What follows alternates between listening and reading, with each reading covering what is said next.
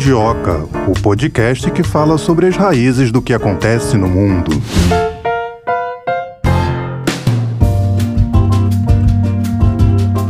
Largada aqui em mais um episódio do Mundioca, vamos falar de petróleo, hein? É um tema quente hoje, hein? Vai É, pegar rapaz. fogo. Parece que tem mais uma crise aí pela frente, hein? Pois é, assunto quente. A gente vai falar do petróleo. Biden não gostou da decisão da OPEP+, em reduzir a produção de petróleo e andou ameaçando, sabe quem? A Arábia Saudita. Disse que haverá consequências, que eles vão ver. Os Estados Unidos não gostaram porque, obviamente, haverá de fato consequências para eles e para o mundo todo que o preço do petróleo deve aumentar. Os especialistas dizem que essa decisão é baseada numa antecipação de uma possível crise. É, o PEP+, que é a Organização dos Países Exportadores de Petróleo e Aliados, essa redução que foi anunciada é a maior desde o início da pandemia de Covid-19 e provocou uma reação dos Estados Unidos que estavam defendendo aí um aumento na produção, né? Aí foi contrariado, já viu, né? E ameaça para tudo quanto é lado. Não gostou, como sempre. Bom, então aproveitar para trazer logo o nosso primeiro convidado aqui do episódio de hoje. A gente tem o prazer de conversar aqui no Mundioca mais uma vez com a professora Carla Beni, ela que é professora de Economia da Fundação Getúlio Vargas de São Paulo. Tudo bem, professora? Seja mais uma vez bem-vinda aqui ao Mundioca. Tudo bem, tudo ótimo, prazer enorme estar aqui com vocês. Já estou praticamente me sentindo em casa. Ah, tá certo, já é uma Mundioker. Professora, em um momento como esse, por que, que o Biden se recusou a se encontrar com o herdeiro saudita na cúpula do G20? Olha, no dia 16 de outubro, o conselheiro de Segurança Nacional dos Estados Unidos, Jake Sullivan, informou que o presidente Joe Biden não planeja se encontrar com o príncipe herdeiro saudita, Mohammed bin Salman, lá na próxima cúpula do G20, que acontecerá em Bali, na Indonésia. Então, repara na palavra empregada. O Biden não planeja. Em diplomacia, esses detalhes aí são fundamentais. Então, vou pegar aqui um extremo, né?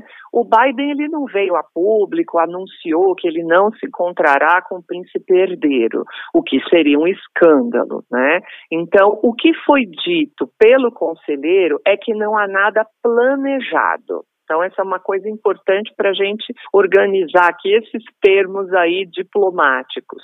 E vale relembrar um fato recente bem interessante. Em julho, o Biden viajou para a Arábia Saudita e se reuniu com o príncipe herdeiro, apesar de ter prometido tornar o reino um pária internacional após o assassinato do jornalista Jamal Khashoggi lá em 2018. Então, até lá, eu acredito que nós vamos observar este jogo aqui de cena entre o que é supostamente dito, as reações políticas dentro dos Estados Unidos, as reações diplomáticas internacionais e a especulação midiática em torno do assunto. Agora, como foi a repercussão dessa atitude né, dos Estados Unidos de não se encontrar com o príncipe herdeiro? Como que isso foi visto ali pela comunidade internacional? Então, isso daí você acabou tendo aí algumas respostas diferentes, né? Até de um lado você teve uma parte que acabou achando que ah, isso daí era um pouco de retórica mais para as questões internas, né? E uma, algumas outras pessoas realmente fazendo uma crítica aí um pouco maior. Então você não teve assim uma certa unanimidade em relação a essa postura, até porque a gente tem que pensar que esses tons de ameaça assim externos, né? Porque com, com, relação ao corte do petróleo e tudo, muitas vezes isso costuma indicar recados para as questões políticas internas. Então, acho que uma separação aí vai bem, aí no meio do caminho. Professora, por que, que os Estados Unidos culpam a Arábia Saudita se a decisão de reduzir a produção de petróleo foi tomada pelo G20? Então, eu penso que essa resposta esteja ligada aos democratas e à política interna, principalmente quando você observa que a secretária de imprensa da Casa Branca, ela divulgou um comunicado dizendo: está claro que a OPEP+ está se alinhando com a Rússia. Então, basicamente, o que se observa é uma resposta explícita dos democratas ao enquadrar que a ação da Arábia Saudita como um ato hostil contra os Estados Unidos que beneficia a Rússia. Aqui também tem um outro comentário interessante que vale observar. O líder da maioria no Senado, democrata, Chuck Schumer, ele disse, né, abre aspas, o que a Arábia Saudita fez para ajudar Putin a continuar sua guerra desprezível e cruel contra a Ucrânia será lembrado por muito tempo pelos americanos. Então, você repara no tom das declarações. O porta-voz do Conselho de Segurança Nacional da Casa Branca, o John Kirby, ele disse: o presidente acredita que devemos rever o relacionamento bilateral com a Arábia Saudita e dar uma olhada para ver se esse relacionamento está onde precisa estar e se está servindo aos nossos interesses. Todavia, né, esse possível diálogo com o Capitólio só vai começar depois do recesso para as eleições legislativas de novembro. Então, no caso da Arábia Saudita, ela, em sua defesa, ela disse: olha, o corte na produção era necessário porque eu tenho uma economia global mais fraca, citando a desaceleração das economias, a manutenção da política de zero Covid na China e a alta inflação. Ou seja, ela rejeitou as críticas de que ela estaria em coluio com a Rússia. O que a gente precisa lembrar aqui é uma coisa importante, é que, de um lado, nós temos os Estados Unidos e a Arábia Saudita com sólidos laços diplomáticos há mais de 90 anos. E, de um outro lado, a ideia de que o príncipe herdeiro, o Mohammed bin Salman, priorizou os interesses econômicos da Rússia em detrimento desta parceria com os Estados Unidos talvez todo este discurso não passe de uma retórica interna. Agora, toda essa atitude aí dos Estados Unidos, isso faz, de certa forma, intensificar a crise com a OPEP+. Isso daí, se essa retórica continuar acentuada, né, com, com questões um pouco mais é, agressivas nos termos e tudo, isso daí pode ser, pode gerar um desconforto maior. E o presidente Biden disse que a Arábia Saudita vai sofrer consequências por reduzir a produção de petróleo. De que, que adianta esse tom de ameaça agora? Tem algum efeito? Então, eu acho que esses tons de ameaça externos aí, eles costumam indicar mais recados para as questões políticas internas. Nesse caso específico da sua questão, a gente precisa lembrar das eleições de meio de mandato. Então, eu acho que essa é a chave aqui de raciocínio, aqui porque a gente está abordando. Os eleitores americanos, eles estão cansados da inflação. Eles não têm essa resiliência e a nossa expertise, né, para tratar com esse assunto. Então, a a população americana, ou parte dela, né, lógico, nunca é nada na totalidade, mas parte dela quer ouvir o quê? Né? Que a gasolina não vai mais subir, ou que a inflação vai cair, e a medida anunciada pelo OPEP+, reduzindo a produção global em até 2 milhões de barris por dia a partir de novembro, levará ao oposto do que a população quer ouvir. Isso pode fazer os preços dispararem porque vão reduzir a produção. Aí, novamente, de novo as palavras, né? O que significa esse sofrerá consequências? É tudo muito vago e subjetivo objetivo. Provavelmente não vai acontecer nada. Vamos aguardar, né? O que, que vai acontecer. Mas quando o presidente Biden fala isso, ele na verdade está dando um recado para o seu eleitorado interno. Ou seja, estou indignado, vou fazer alguma coisa, não quero que tenha efeito colateral aqui dentro nos preços ou algo do gênero. Mas indignação não baixa o preço do combustível, né, professora? Não, mas isso costuma ser uma retórica que acaba atendendo algum grupo. Então, por isso, uma grande parte do que se fala para o setor externo nada mais é do que um recado para o eleitor interno. Agora, diante dessa baixa popularidade do Biden, será que ele pode fazer algo semelhante com o que o presidente Jair Bolsonaro fez aqui no Brasil em relação à diminuição do preço do combustível? Olha, nos Estados Unidos, o preço da gasolina ele não é determinado pelo governo, então, mas sim pelas forças de mercado. Então, como é que você faz essa composição? O preço sobe e desce de acordo com a oferta e a procura e varia, inclusive, de posto para posto. Os dois fatores que mais vão influenciar o custo da gasolina são o preço do petróleo e o nível de consumo. No verão deles, por exemplo, quando as pessoas costumam usar o carro para viajar, a gasolina sempre fica mais cara, é um padrão que eles têm. Ou seja, né, em resumo, os preços da energia são influenciados pelas sazonalidades de verão e inverno, os custos de compliance ambiental, calendário de manutenção das refinarias, aumento de impostos, valorização e desvalorização do dólar, vencimentos no mercado futuro e, finalmente, pela própria demanda do produto em si. O Biden não poderia fazer o mesmo que o Bolsonaro fez aqui. Uh-uh, não vai dar. Agora, professora, a senhora imagina que esse aumento de preços no petróleo, que é algo que está acontecendo no mundo todo, é algo que tem volta? Olha, o que a gente precisa observar aqui é essa questão orçamentária da própria Arábia Saudita. Então, por causa da forte dependência das receitas do petróleo, a economia saudita tem um histórico de ser vítima de todos os ciclos de alta e baixa no mercado de petróleo.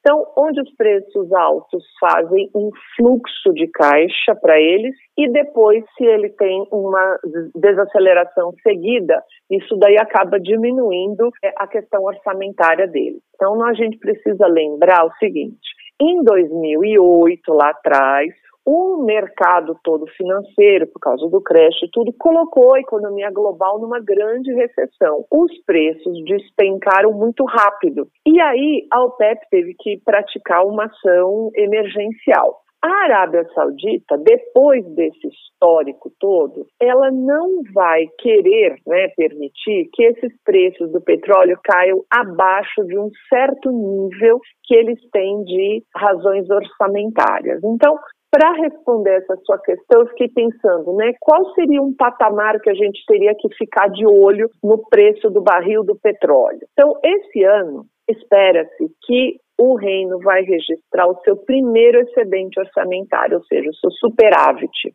após oito anos de déficits causados pelos baixos preços do petróleo e pela própria pandemia. Para o orçamento se equilibrar da Arábia Saudita, os preços globais do petróleo devem estar em torno de mais ou menos 80 dólares o barril, de acordo com a FMI.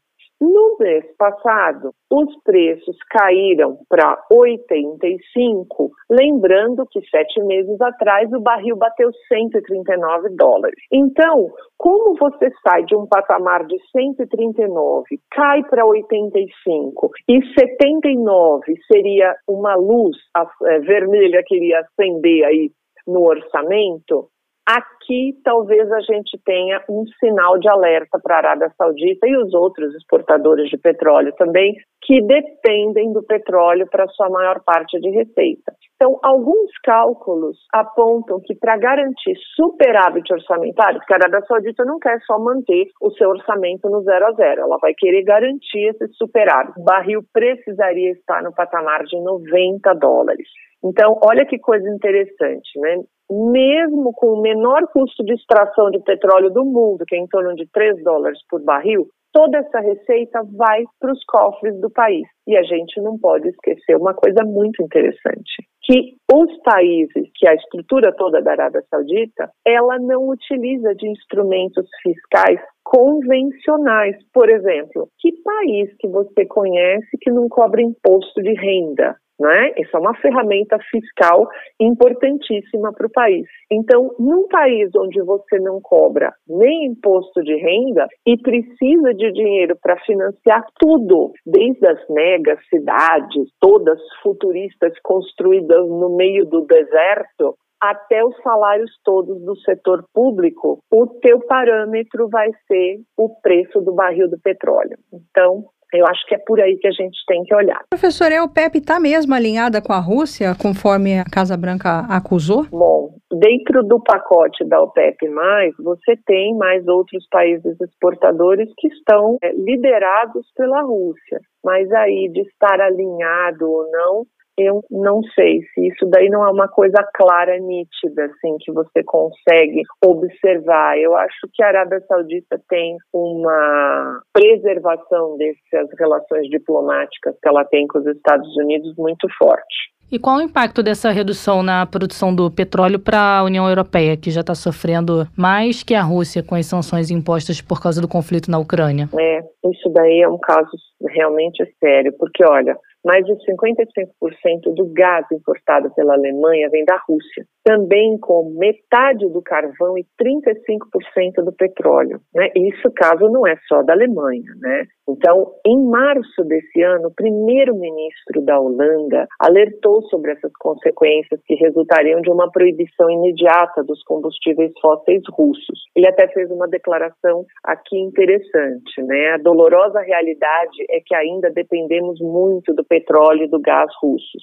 Então, mesmo com alguns especialistas europeus afirmando que a União Europeia está com estoques suficientes para esse inverno, só o tempo vai dizer realmente se isso vai proceder ou não, né? Porque o impacto virá diretamente na escassez, no aumento de preços e, consequentemente, na queda de popularidade dos líderes locais. Isso a gente também não pode esquecer. Apoios políticos e ideológicos costumam se reduzir quando as pessoas passam frio ou as empresas precisam racionar energia. Professor, em que pé está a relação dos Estados Unidos com a Venezuela? Será que é uma relação que ela pode ser revista por causa dessa questão aí do petróleo que é tão importante? Olha, observa, tem, aconteceu um fato aqui muito interessante, né? Em 27 de junho, uma delegação norte-americana chegou em Caracas para tratar da agenda bilateral e seguir com os diálogos que já tinham sido iniciados em 5 de março com o governo da Venezuela.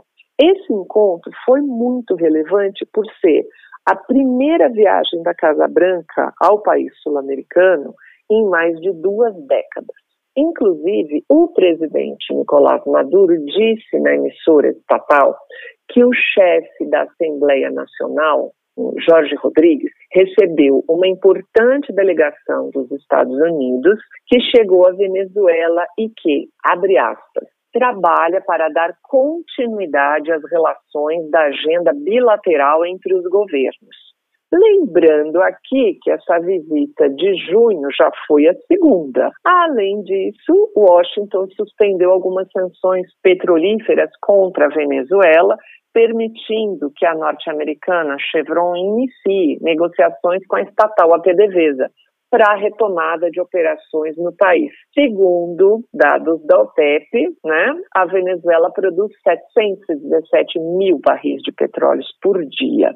E aqui é interessante observar como que a necessidade cruza a fronteira da ideologia. Professora, os Estados Unidos eles já estão pensando em outras fontes energéticas e será que se eles estiverem, será que dá tempo com essa necessidade tão urgente batendo a porta? Não, o tempo não dá. O, o tempo não dá agora, porque a, a mudança de matriz energética ela é algo que precisa ainda é uma agenda, inclusive, posta pelo Biden, são que a gente está vivendo no momento. E a produção doméstica dos Estados Unidos tem como dar conta disso? É, ela tem se reduzido, né? O estoque dela tem se reduzido, mas, de acordo com alguns relatórios, eles continuam ainda com uma produção.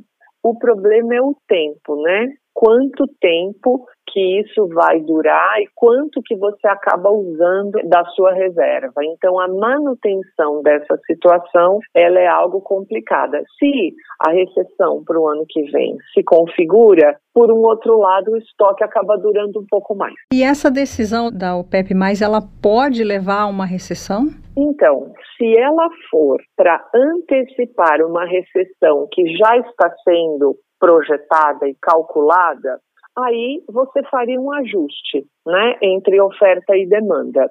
Que é isso, pelo menos, que a Arábia Saudita diz que sinalizou, você pega os dados do FMI. Então, se a gente tiver mesmo uma redução da necessidade de petróleo do ano que vem para o mundo, aí a gente vai observar aí um ajuste de preço. Não que a OPEP provocaria uma recessão, aí seria o contrário. Diante da recessão apontada pelo FMI e os países, a OPEP já iria iniciar agora a redução da produção dela. Mas isso é inteligente de se fazer, professora, antecipar uma recessão? De você fazer o ajuste do preço, isso daí é uma decisão delicada, de você poder fazer esse ajuste de preço antes de estar tá configurado. Se você vai fazer isso para poder manter o seu preço elevado, digamos que você faz essa redução por causa daquela análise aqui que nós fizemos do patamar de 90 dólares o barril você não quer que o barril esteja a 85, você diminui a produção porque para você te interessa minimamente a 90,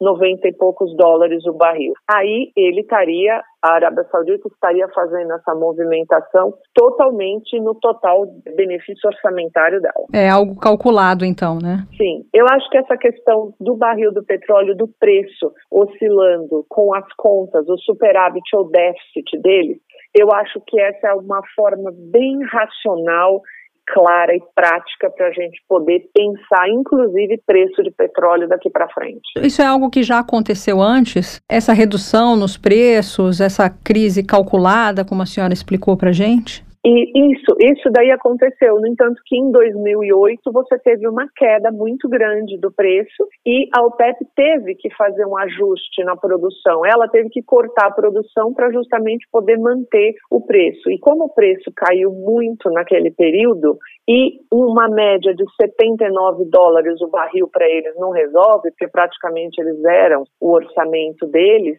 então o que eles não querem é que chegue nada próximo desse valor. Então isso já aconteceu no passado, recente, né? Então, por isso, ainda mais depois da pandemia, ou seja, a ideia é que isso eu puxo a produção, encolho a produção, porque eu não quero que o preço do barril caia. Professora, vai ter uma nova reunião ministerial da OPEP agora em 4 de dezembro. Será que a organização pode voltar atrás nessa questão do corte da produção de petróleo? Olha, eu acho que a gente vai ter que avaliar, no caso deles, né, vão ter que avaliar os dados para o ano que vem.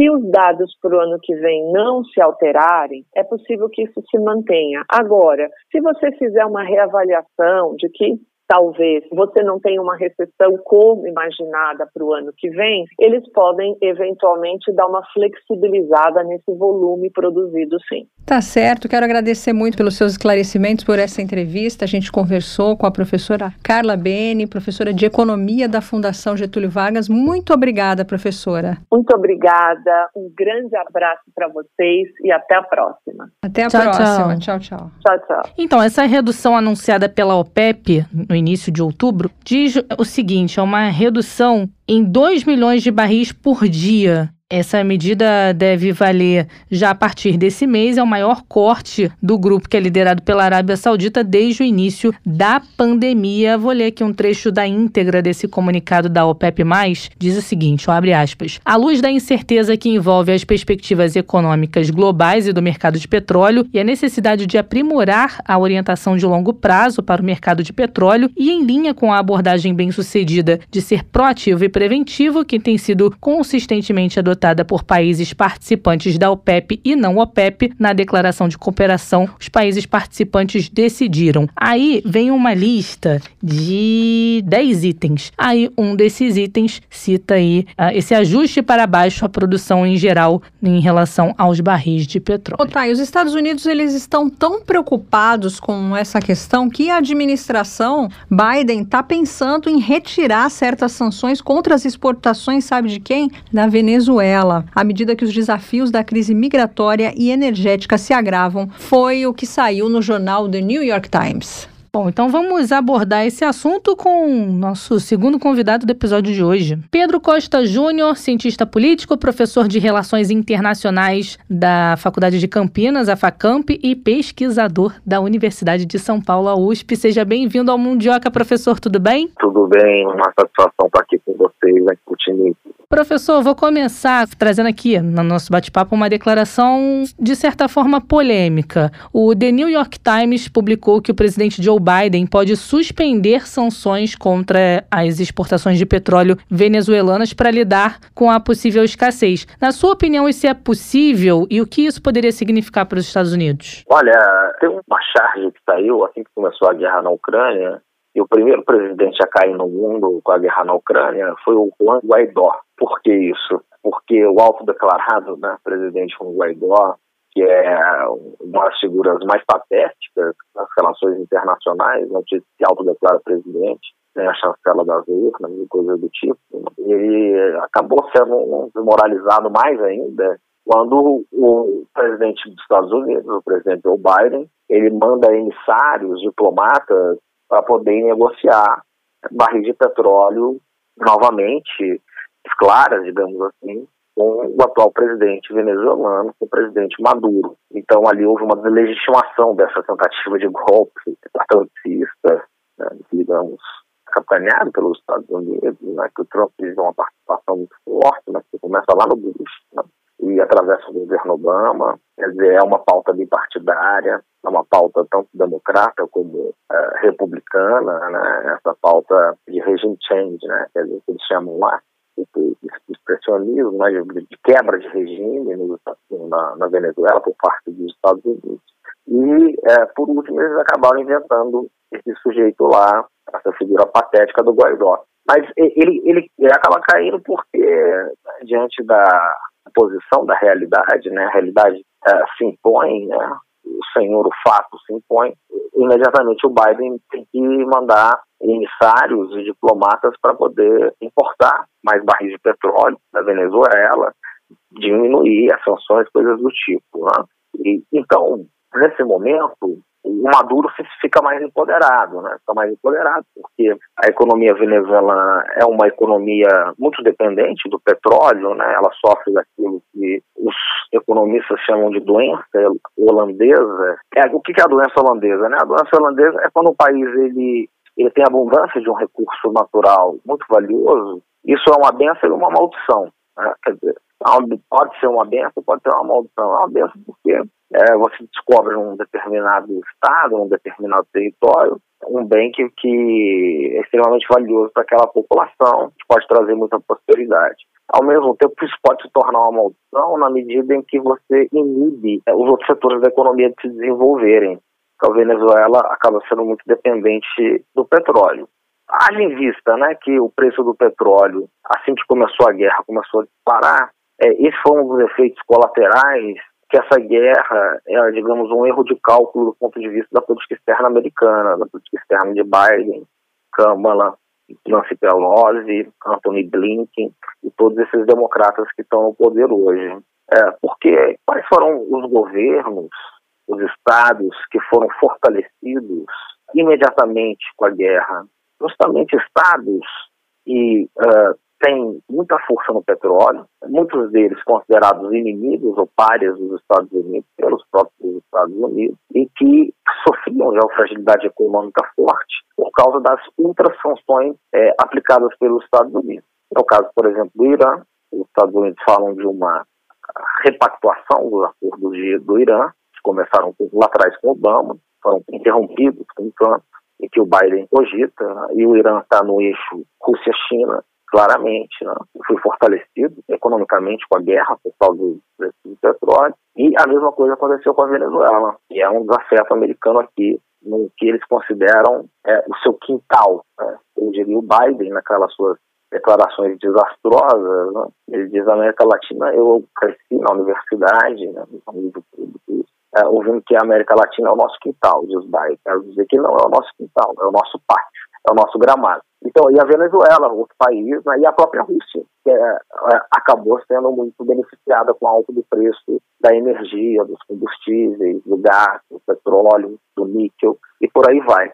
Então, é possível, né? É possível que, enfim, o regime, o governo do Maduro, como queira, ele ganhe, vai ganhando mais força, vai ganhando vida, vai respirando, porque a economia vai reagindo com as, com as, altas, com as altas preços os altos preços do petróleo, e isso mostra, por fim, a vulnerabilidade e mesmo o declínio da chamada hegemonia americana, de ter que se submeter a um país infinitamente menor em termos poder no sistema internacional, como é a Venezuela, um desafeto declarado, um Estado chamado de párea, para poder né, negociar condições favoráveis com relação à energia e ao petróleo.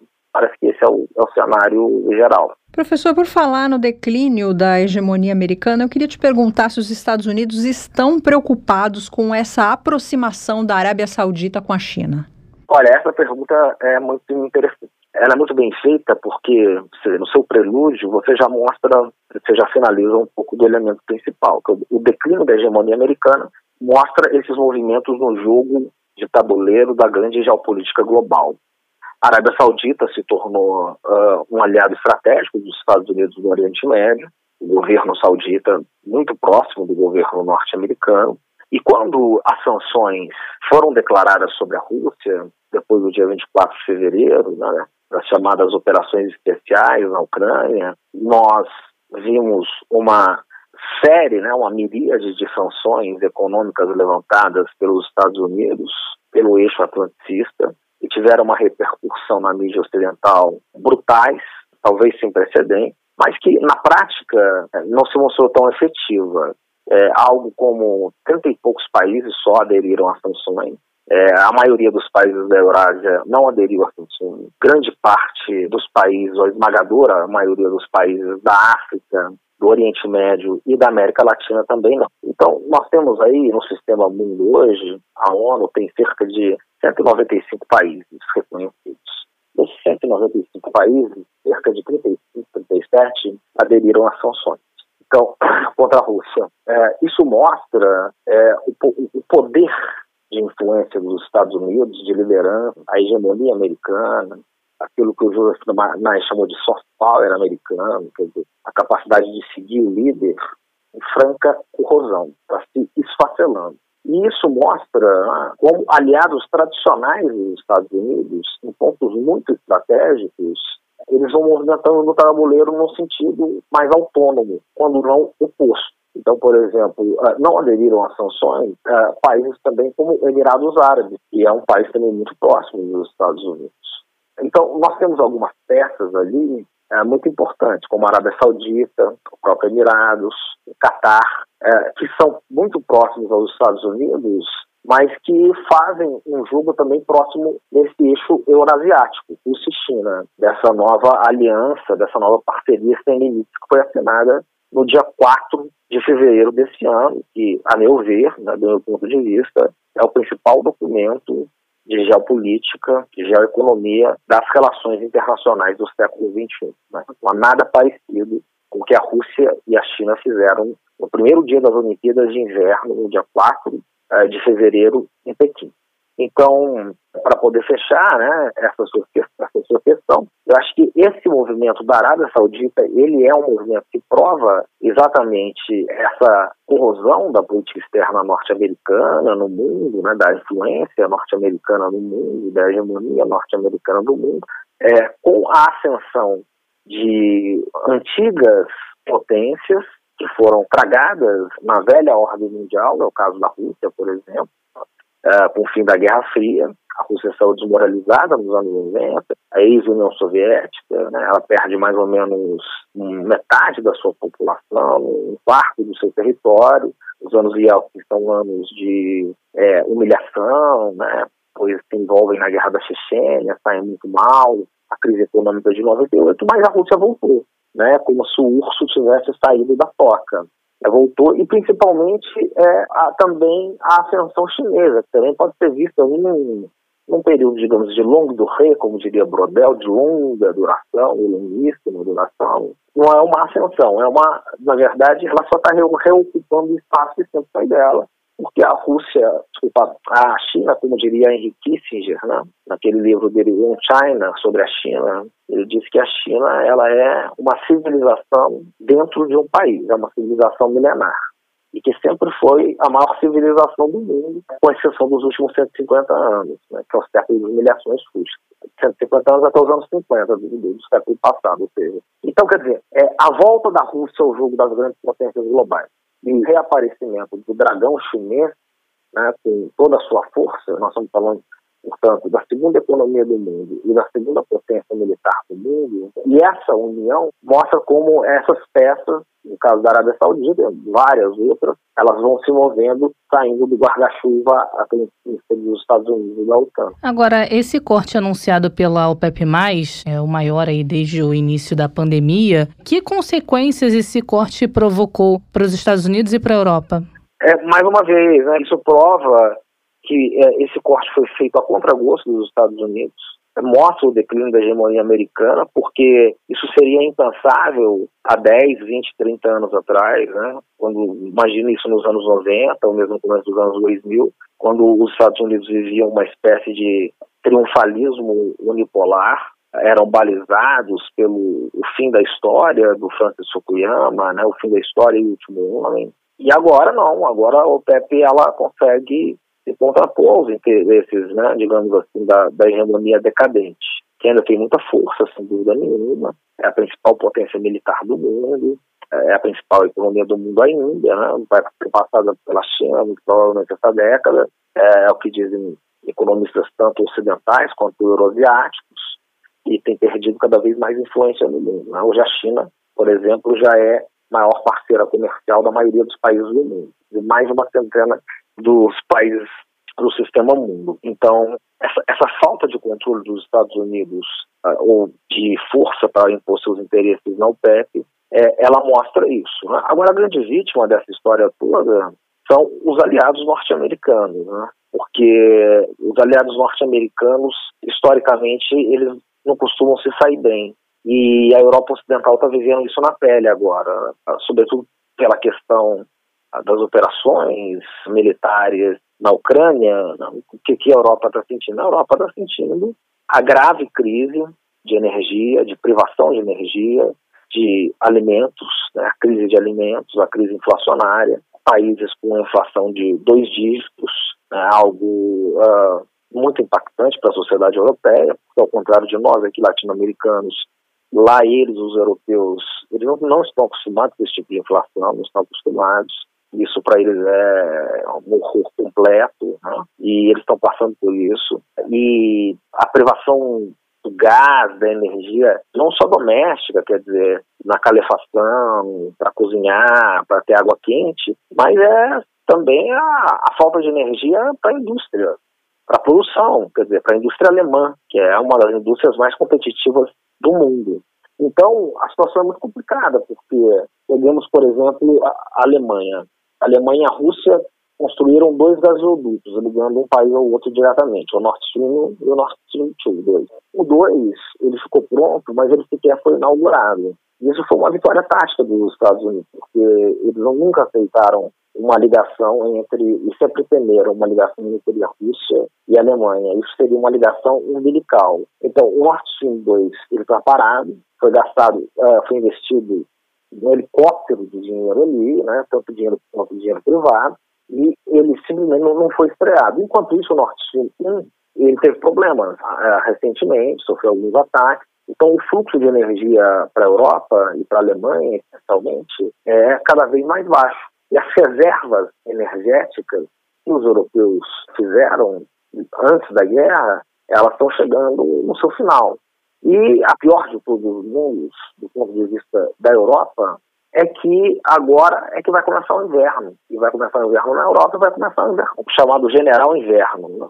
E precisamos lembrar né, que esse, esse general russo, o inverno, ele é implacável. Né? Ele já derrotou Napoleão e Hitler, para dar dois exemplos aqui. Né? Então, a situação, do ponto de vista dos aliados europeus, dos Estados Unidos, são desoladoras, desoladoras, tanto que eles começaram a guerra com muito entusiasmo é, na Ucrânia. Se você pegar o gráfico de apoio militar e apoio financeiro dos europeus caiu drasticamente o governo Zelensky. Né? Quem faz isso com muita força ainda é o governo Biden, Biden-Blinken, que é, tem que sustentar a guerra, né? pelo menos agora até as eleições de middle que vão acontecer no meio de mandato agora, que os republicanos devem, segundo as pesquisas, retomar a maioria no Congresso, é, no Senado ainda está muito dividido, e que pode liquidar o governo Biden, se isso acontecer, porque aí os Estados Unidos vão entrar naquilo que eles chamam de pato manco, que é um governo que não governa, vai ser tudo bloqueado, vai ser tudo sancionado, o governo Biden vai acabar no final do ano, se isso acontecer. E hoje os republicanos aí estão, na média das pesquisas, 10 pontos à frente no Congresso. É uma situação muito difícil, né? E, e também, claro, tem os interesses internos dos Estados Unidos, o lobby da arma, da indústria da arma, né? Como que a arma é, ganha dinheiro, a indústria da arma, fazendo guerra, né? E, e, outros lobbies que são atendidos. Mas essa é uma, é uma outra discussão. Do ponto de vista sistêmico e das relações internacionais, é, os Estados Unidos tiveram esse ganho tático do Nord Stream 2, porém, eles venderam seus aliados europeus a sua própria sorte, ou melhorar o seu próprio azar. Né? Eles querem eles vender gás para a Europa, que vai custar infinitamente mais caro e não vai conseguir suprir a toda a demanda que vinha da Rússia, e, ao mesmo tempo, é, eles também rifam os ucranianos, porque não há nenhum soldado americano em campo de batalha é, pagando com a vida na Ucrânia. Né? Então, a ideia é que eles façam essa batalha para tentar enfraquecer o governo russo, tentar enfraquecer o governo Putin, desgastar né? E eles vão fazendo isso até que o último ucraniano morra. Essa é a situação. Professor, o senhor tocou numa questão importante, que foi da questão das armas, né? Os congressistas dos Estados Unidos apresentaram um projeto de lei para suspender todas as vendas de armas à Arábia Saudita por um ano. Se isso passar, se for aprovado, o que é que isso significa?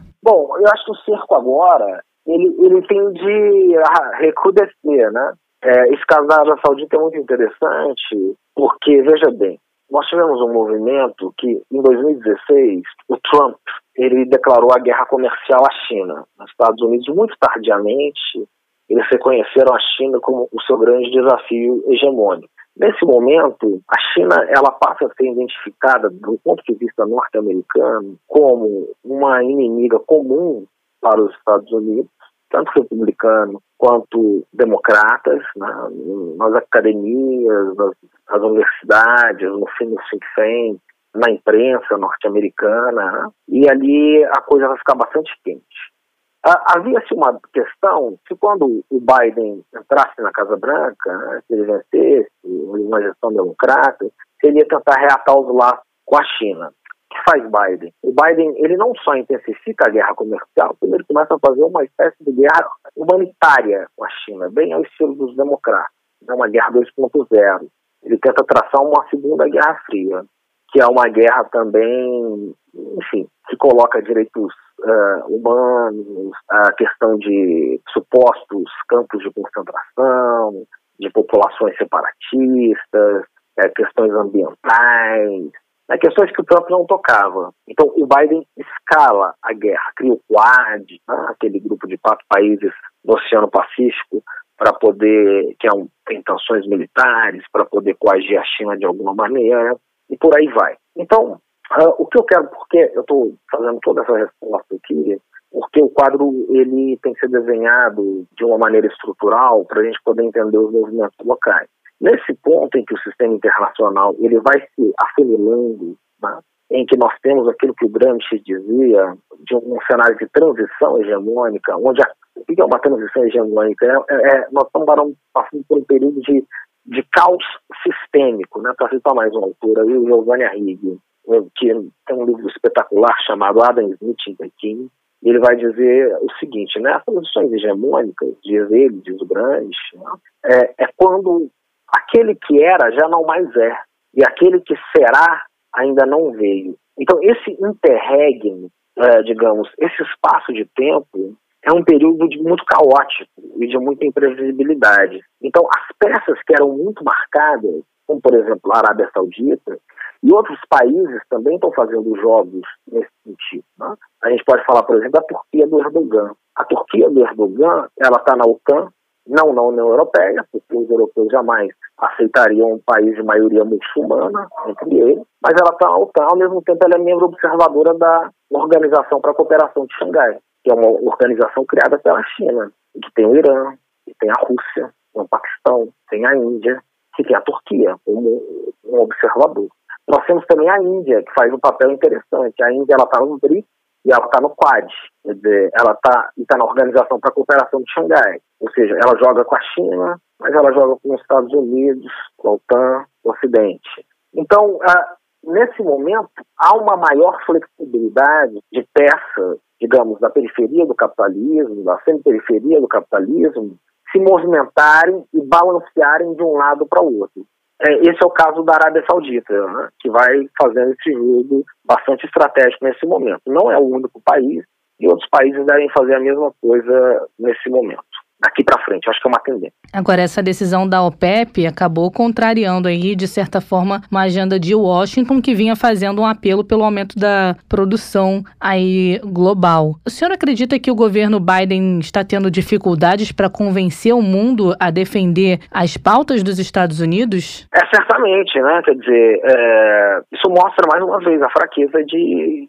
da liderança norte-americana no mundo, né? Quer dizer, a corrosão da hegemonia norte-americana. É, os Estados Unidos, nos anos 90, eram inquestionáveis.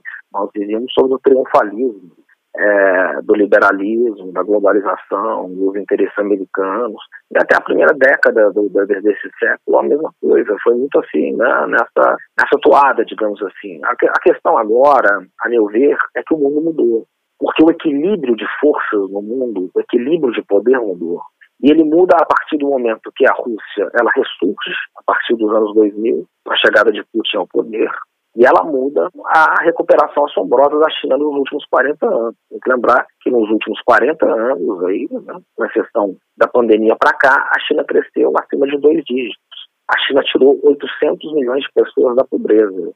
Vou repetir, a China tirou 800 milhões de pessoas da pobreza. Desde a Revolução Industrial, não tem nada parecido com isso na história do sistema mundo. A China, ela faz a abertura com bem de maneira a não se incorporar ao mercado, mas ao mercado se incorporar às condições chinesas, né? aquilo que a China chama de socialismo com características, características chinesas. E em determinado momento, o caminho da China e da Rússia se entrelaçam, se cruzam e vão desafiar essa hegemonia posta. Né? Isso vai começar de maneira muito forte em 2014, depois das sanções colocadas com a Rússia na anexação da Crimeia, vai se intensificar em 2016, depois da guerra comercial à China, é, e finalmente vai culminar em 4 de, de fevereiro de 2022 com a parceria sem limites, ou a amizade sem limites, que é esse documento uh, tão importante. Né? Então, o, o governo Biden é um governo que não se mostra, digamos, à altura daquilo que ele prometeu. Né? Ele prometeu ser um governo de uh, trazer os Estados Unidos de volta para o mundo. Né? Fez uma cúpula do clima que foi fracassada, depois uma cúpula das democracias que foi um retumbante fracasso, um fracasso ainda maior. Teve, aí, em meados do ano passado, aquela saída retirada do Afeganistão humilhante, né? aquelas, aquelas máculas, digamos assim, indeléveis na história da política externa norte-americana, aquelas imagens das pessoas dependuradas nos aviões. Para 20 anos depois de ter começado a guerra, o que eles chamam de guerra ao terror no Afeganistão, e depois de trilhões enterrados ali, milhares de vidas ceifadas, entregarem o governo para quem? Justamente para aqueles que eles tentaram tirar 20 anos atrás, que foi o Talibã. Então, aliás, a popularidade do Biden começa a cair ali. É claro que não só por isso, né? Porque economicamente também uh, os Estados Unidos passam pela maior inflação dos últimos 40 anos e tem uma série de problemas internos. Né? Os Estados Unidos estão muito divididos. Mas ali é um marco o fracasso da política externa de Biden e Blinken. É, quando eles devolvem o Afeganistão hoje, que pertencia, digamos, era um protetorado norte-americano nos últimos 20 anos, hoje está alinhado ao eixo China e Rússia, ou Rússia e China, como preferir. Então, eles, não, não, eles cada vez têm menos controle, os Estados Unidos, sobre a OPEP, sobre instituições multilaterais, sobre países de maneira bilateral, até porque a China foi ocupando esse espaço através de acordos comerciais, se tornando a maior parceira comercial de uma miríade de países ao redor do mundo. Como eu disse, mais de uma centena de países. Então, para fechar, vamos ver aqui a América Latina mais uma vez, o gramado deles, como diz o Biden. O principal parceiro comercial do Brasil quem é? Não é mais os Estados Unidos, é a China e já faz algum tempo. Da Argentina, a mesma coisa. Da Colômbia, China. Do Chile, a China. E quem você quer dizer? Fala do Colômbia e da China e do Chile, Colômbia e Chile, porque são sócios principais dos Estados Unidos aqui na região. A Colômbia tem bases aéreas infiltradas lá nos Estados Unidos. O Chile sempre foi muito atrelado aos Estados Unidos. Então, é, é, a coisa virou, né? A coisa virou, eu acho que essa clareza que a gente precisa ter. E, e, é por isso que a OPEP consegue ter também, tanto a OPEP como a Arábia Saudita, consegue fazer essas políticas mais independentes agora. Mais uma vez, o que seria impensável há 10, 15, 20, 30 anos atrás. É porque o mundo mudou. Não vivemos mais a ordem mundial ocidental, atlanticista, americana. Professor, o senhor já disse aqui na nossa conversa que essa resolução de diminuir a produção de petróleo foi favorável à Rússia. Mas e quanto à posição dos BRICS quanto a, a essa redução? A, a, a, posição dos BRICS é, ela é complicada porque os BRICS eles são um estado meio parasitário, né? Os BRICS eles vão muito com eles vão tropeçando, né? Eles avançam, mas avançam de uma maneira muito lenta, poderia avançar de uma maneira muito mais forte, mais potente, deveria fazer isso. É, os BRICS mesmo, eles são uma espécie de alternativa a essa ordem mundial é, anglo-americana, que está estabelecida há 300 anos no sistema mundo, se quiser fazer uma perspectiva de longa duração é, desde a hegemonia britânica, do século XIX, da Pax Britânica, da era vitoriana, mas mais claramente desde 45, né, do final da Segunda Guerra Mundial, e mais claramente ainda depois do triunfalismo de 89 91, o fim da Guerra Fria. Perceba, o banco, os BRICS, uh, eles partem né, de, de emergentes que não estão no jogo global, não estavam no jogo global das grandes potências e que não conseguiram entrar lá. É justamente China, Rússia, de Brasil, né, e depois entrar a África do Sul.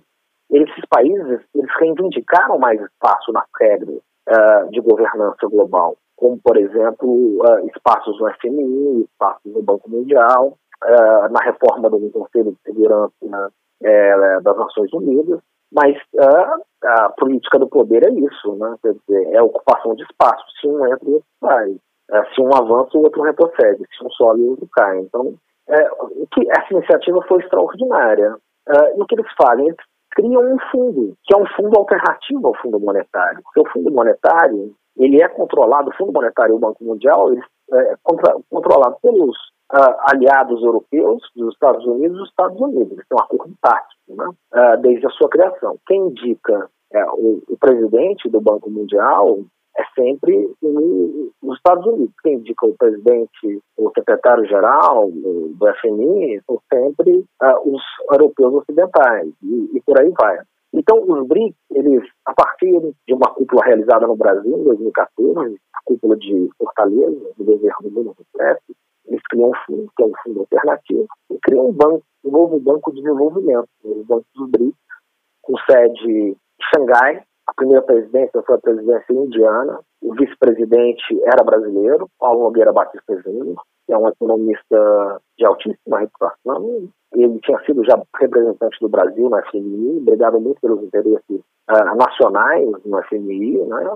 Há um livro dele também muito interessante chamado O Brasil não cabe no quintal de ninguém. É muito indicado. Né? E hoje, a presidência do, do Banco dos BRICS, por um critério rotativo, ela é brasileira. O presidente do Banco dos BRICS hoje é brasileiro, é o Marcos Troirro. Ele vai até 2025, essa presidência.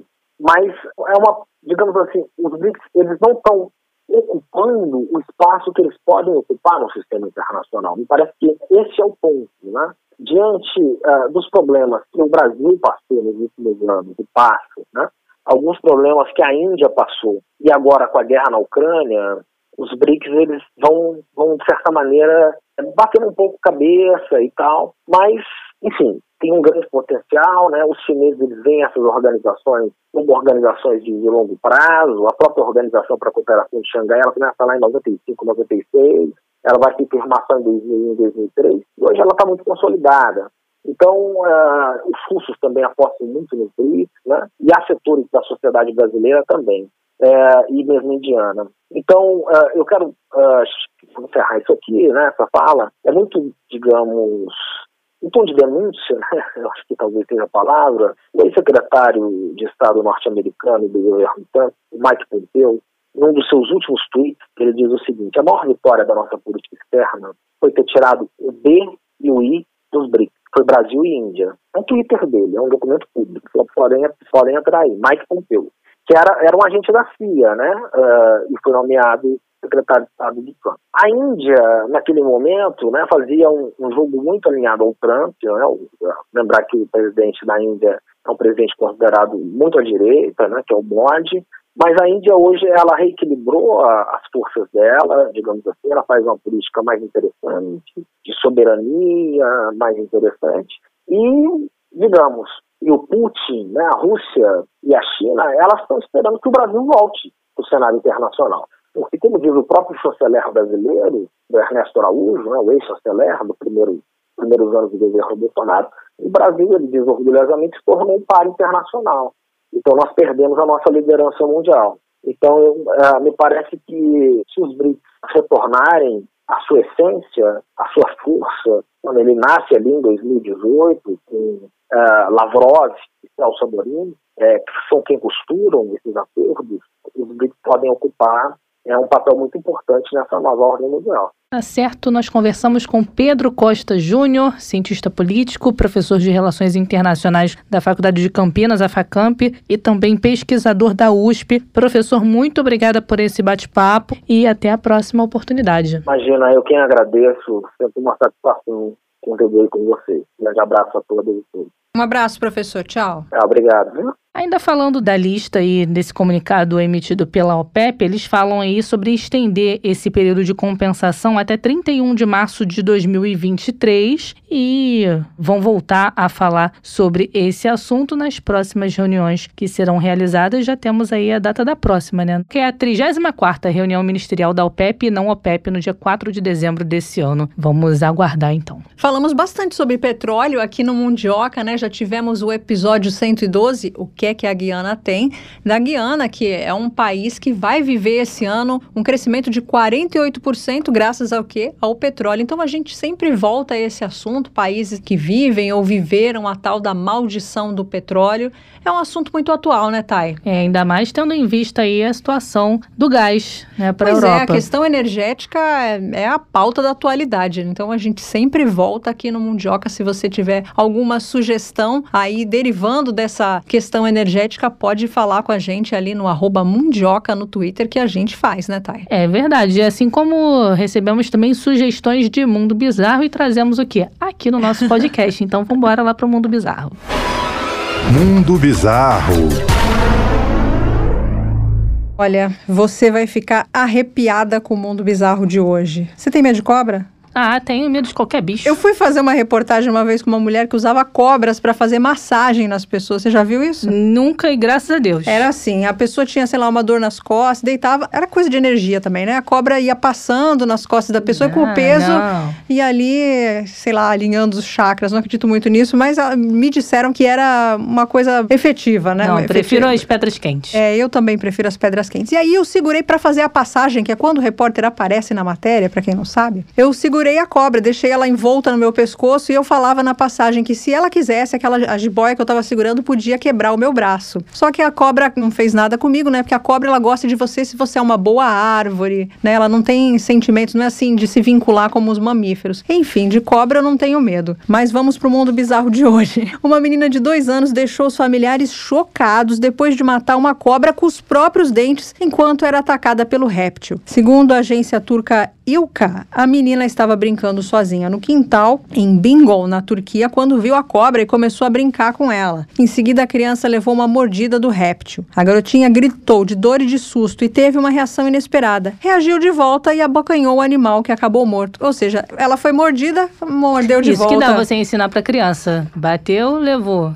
Mordeu, morde de volta. Olha aí, mordeu a cobra. Mordeu a cobra. Ao perceberem que havia algo de errado com a criança, foram os vizinhos que correram para o local para salvá-la. Eles relataram o susto ao encontrar a menina segurando uma cobra de 50 centímetros, enquanto outra parte do corpo do animal ainda estava Ai, entre nossa. os dentes dela. Aí olha só o que a família disse. Alá protegeu. Nossos vizinhos me disseram que a cobra estava na mão da minha filha. Ela estava brincando com o animal e ele a mordeu. Depois ela mordeu a cobra de volta como uma reação. Foi o que disse o pai, Mehmet Erkan, a agência Ilka. Ele estava no trabalho na hora do incidente. Apesar do ato corajoso, a criança foi ferida no lábio inferior com o primeiro ataque da cobra, que não teve a espécie identificada. Um dos vizinhos identificou a lesão e prestou os primeiros socorros no local até a chegada da ambulância. A menina foi levada às pressas ao Hospital Infantil de Bingle, onde permaneceu em observação por 24 horas. Ela passa bem e já se recupera em casa. Eu ia perguntar essa questão da espécie da cobra, né? Se era uma espécie venenosa ou não, porque é um perigo. Ah, é um perigo, tanto ser picada, né? Quanto ela morder a cobra. Ela eu nunca tinha visto uma coisa dessa na minha vida. Criança nessa idade, né, que não tem noção, eu já vi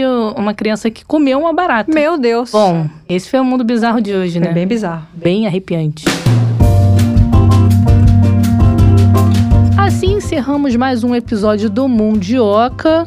Mas lembrando aos nossos ouvintes que é possível acompanhar. Se quiser saber um spoiler do próximo episódio, é só seguir a gente lá no Twitter, arroba Mundioca com K. Por lá você também pode conhecer um pouco mais dos nossos convidados e um pouco mais dos nossos bastidores também. Para acompanhar, a Melina deu a dica aí, episódio 112, que também falamos sobre assunto relacionado com o petróleo, falando das Guianas. Se você não conferiu, perdeu, pode nos acompanhar nas principais plataformas digitais e compartilhar esse e outros episódios com quem você quiser. Já foi lá no site da Sputnik Brasil, tem uma aba lá, ó, Mundioca, por Tem lá o nosso mundinho, né? Que é o nosso o símbolo. nosso símbolo, nossa logo. Por lá você também pode conferir aqui os episódios do Mundioca. E também no Telegram. A gente não falou ainda do Telegram, né, Thay? Através do Telegram da Sputnik Brasil, sempre que um episódio novo vai ao ar, eles divulgam por lá também. É só acompanhar também pelo Telegram da Sputnik Brasil. É isso, Melina. Beijo, hein? Beijo, tchau, tchau.